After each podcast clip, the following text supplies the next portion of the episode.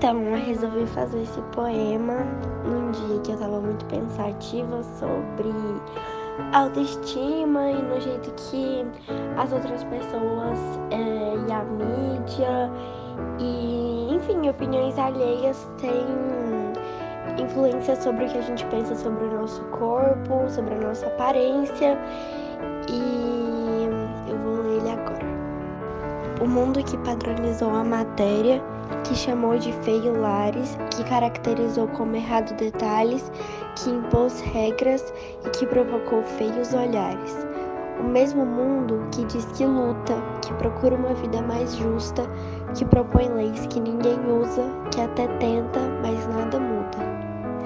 Assim, os elogios não fazem mais sentido, escapando quando chegam ao ouvido. Palavras boas que chegaram tarde padrão do mundo já fez sua parte. Os insultos já não querem partir. Às vezes surto e nem sei para onde ir. O mundo tão justo que me ajude então, que escute minhas reclamações e me diga que eu não tenho razão.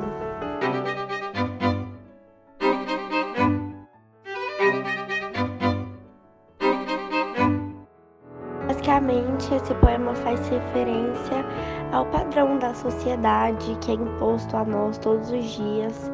Desde o dia que a gente nasce, né, a gente segue um, um padrão que vem é, da nossa família, né, que a sociedade impôs na gente de alguma forma. E ele diz que é, agora, tipo assim, existem muitas pessoas que não conseguem receber elogios e se identificar com eles, realmente aceitá-los de forma genuína, porque já estão acostumados a se verem fora do padrão ou já escutaram muitos insultos que vieram de terceiros. E basicamente é isso.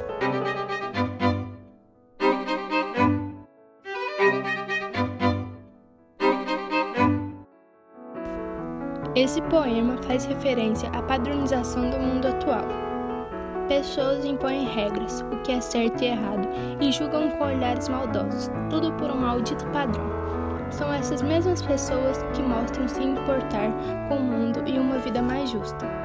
Pessoas boas, cheias de personalidade, são destruídas pela maldade e necessidade de aceitação.